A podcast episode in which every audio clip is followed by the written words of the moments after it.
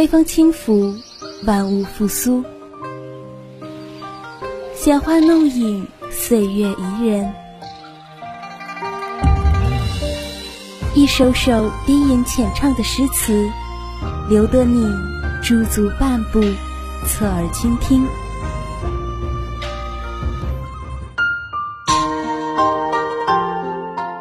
窗外有雨，风里有声。偷得浮生半日闲，浮沉书海，领略人生。画中伊人在闺中月，在夕阳落日时，与鲁迅一起拾捡朝花，在历史风尘中，来一场超越时空的邂逅。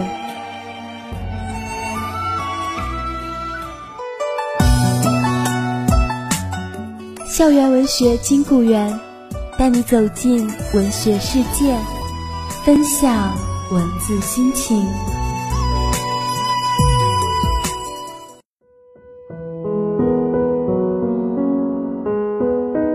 分享闲语岁月，共度温柔时光，漫步文学书林，品味人间百态。听众朋友们，大家好。欢迎大家在每周一的中午准时收听我们的节目，我是你们的老朋友丸子。一旦做出决定，实际上便坠入了一股巨大的洪流之中。这股洪流会把你带到一个意想不到的地方去。这是风靡全球的《牧羊少年奇幻之旅》中的一段话。《牧羊少年奇幻之旅》又名《炼金术士》。是当今在世作家作品中被翻译最多的一部小说，畅销一百六十多个国家，被誉为二十世纪最重要的文学现象之一。一段又一段撞击心灵的文字，让人忍不住想知道，能让文字闪烁出神秘光辉的，到底是怎样一个人呢？那么，一小段音乐之后，就和丸子一起走进这位作家的世界吧。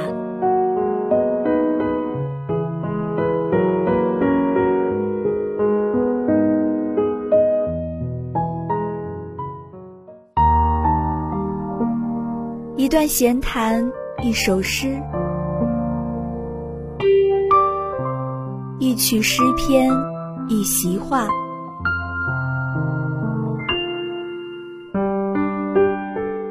一番话语，一本书，一本好书，一段情，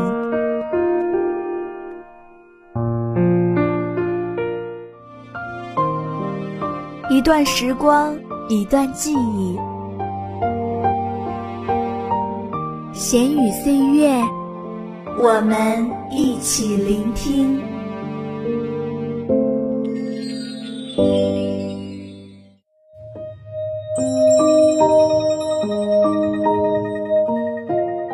保罗·科埃略出生于一九四七年的里约热内卢，是继加西亚·马尔克斯之后，拉丁美洲最具影响力的作家。而且是世界十大畅销书作家之一。据目前最新资料统计，他已售出的书多达三千二百万册，其作品被译成五十四种语言，在一百四十多个国家和地区发行，堪称是全球商业上最成功的作家之一。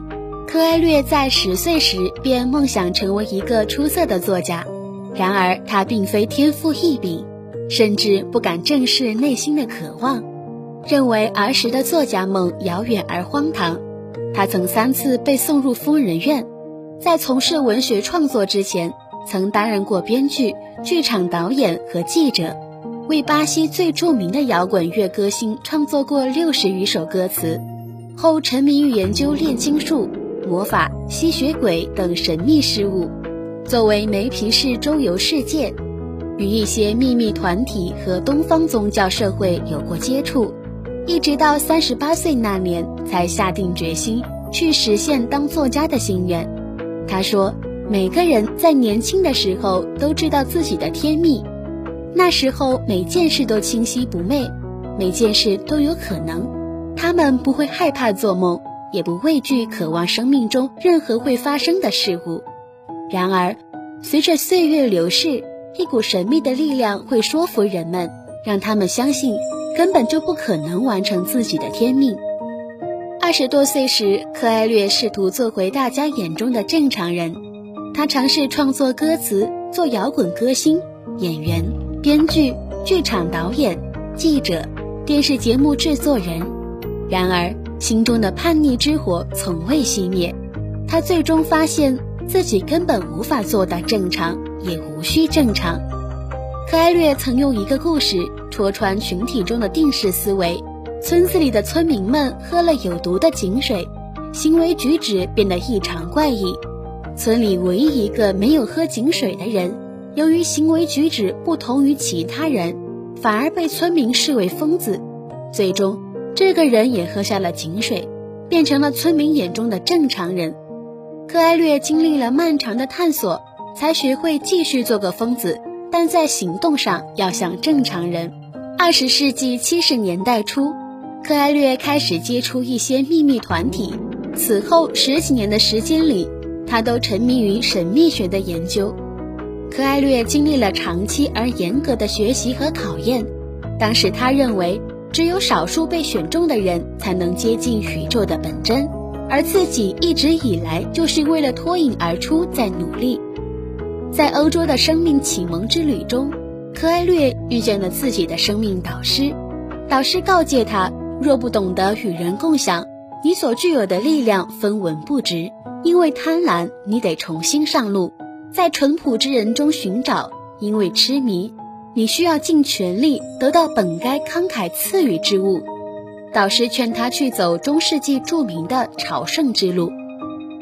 一九八六年，柯埃略踏上了朝圣之路，从法国南部出发，徒步七百公里走到圣地亚哥，前后历时三个多月。这趟朝圣之旅彻底改变了柯埃略的一生。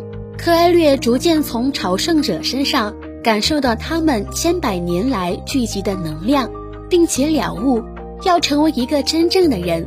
关键是要决意完成自己的天命，而不是在生命的奥秘问题上绕圈子。柯艾略渐渐放下了内心的傲慢。他说：“抵达圣地亚哥时，我感觉自己的人生毫无意义。然后我问自己，我该怎么做？直到那一天，我已经三十八岁了。为什么我不立即开始追求梦想，而是一再将它搁置呢？”柯艾略终于在朝圣之路结束后。决定追随深藏心底的愿望，从十岁开始梦想过无数次，又因为缺乏勇气否定过无数次，认为他有些幼稚，有些荒唐，而且难以实现的愿望。成为一个作家，你必须走出第一步，接下来才会得到指引。刚从这次旅行回来的时候，可艾略经历了一个低潮期。可艾略说，花了几个月的时间。我承认一切都改变了，我必须一心一意写一本书，而不是像以前一样试图同时经营多种角色而避开我的天命。朝圣就是我的题目，是我迈向梦想的第一步。他以这次朝圣之旅为素材，于一年出版《朝圣补书》，讲述了他在此次行程中的种种体验以及所受到的种种启示，富有浓厚的宗教色彩。这部纪实性作品获得极大成功，至1999年已印行170多版次。而后凭借《一千零一夜》中一个故事的启发，保罗·柯埃略创造出版了寓言故事《牧羊少年奇幻之旅》。正是这本书使他风靡全球，发行一千八百万册。此外，他还著有《韦罗妮卡决定去死》。我坐在彼得拉河畔哭泣等书籍。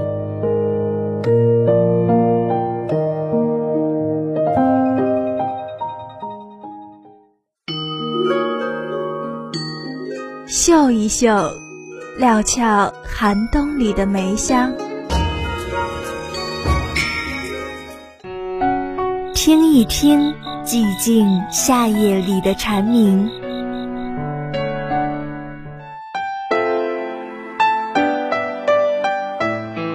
在繁华尘世中寻找心灵的净土，在万般寂静中漫步文学的书林。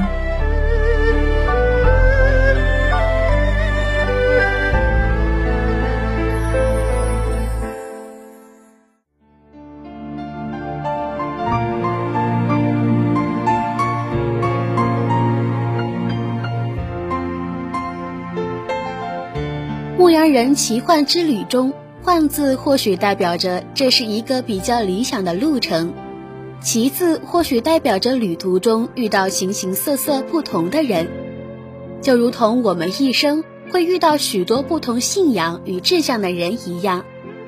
牧羊人奇幻之旅讲述了一个追随天命的少年的寓言故事，语言极富诗意和哲理，视角博大而精微。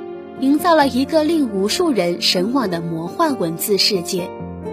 这本书就像它的语言一样，就在不经意间，它会触动你的某一根神经，使你感觉自己也许像牧羊少年圣地亚哥一般，在探寻宝藏的人生路上，始终保持对世界的向往，秉持着一颗谦卑的学习之心，清楚自己，了解自己，敢说敢做。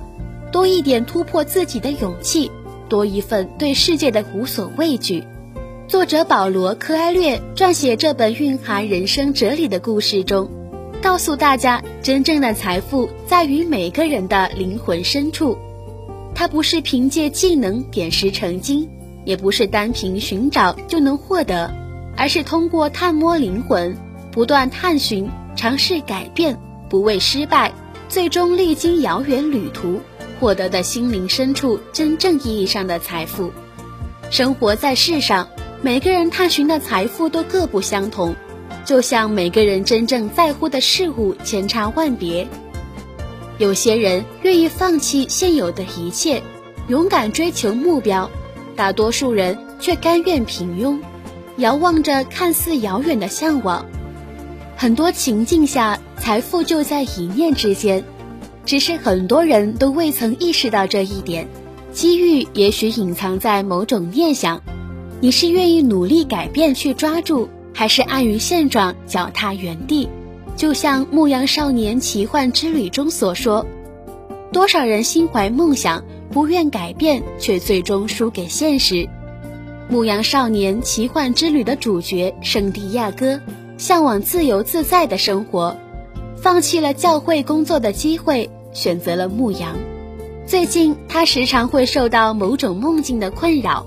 一次，在一座废弃的老教堂里，又做了一次同样的梦。假如他来到埃及金字塔，便会找到一处隐秘的宝藏。然而，梦没有告诉他宝藏的具体位置。解梦的吉普赛老妇人告诉他，他应该去埃及寻找自己的宝藏。天命就是你一直期望去做的事情。人一旦步入青年时期，就知道什么是自己的天命了。在人生的这个阶段，一切都那么明朗，没有做不到的事情。人们敢于梦想，期待完成他们一生中喜欢做的一切事情。但是，随着时光的流逝，一股神秘的力量开始企图证明，根本不可能实现天命。少年犹豫不决时，耶路撒冷王出现，告诉他这是他的天命，他必须去完成。接下来，他经历了无数种预兆，都显示他即将前往遥远的金字塔，那里有一笔珍贵的宝藏。在广场上，这位少年邂逅了一位神奇的长者，这位长者是一位充满奇幻色彩的人物，他负责告知每个人的使命。看上去这个故事有点悬，但实际上少年的梦境以及他遇到先知的长者是一种象征，预示着人生的某一阶段。我们时常被各种向往的事情所困扰，这些向往的事情可大可小，却具有一定的难度。不过想要实现，看上去就像前往金字塔那样遥远。然而，实现了以后，却能使你的生活变得和现在有所不同。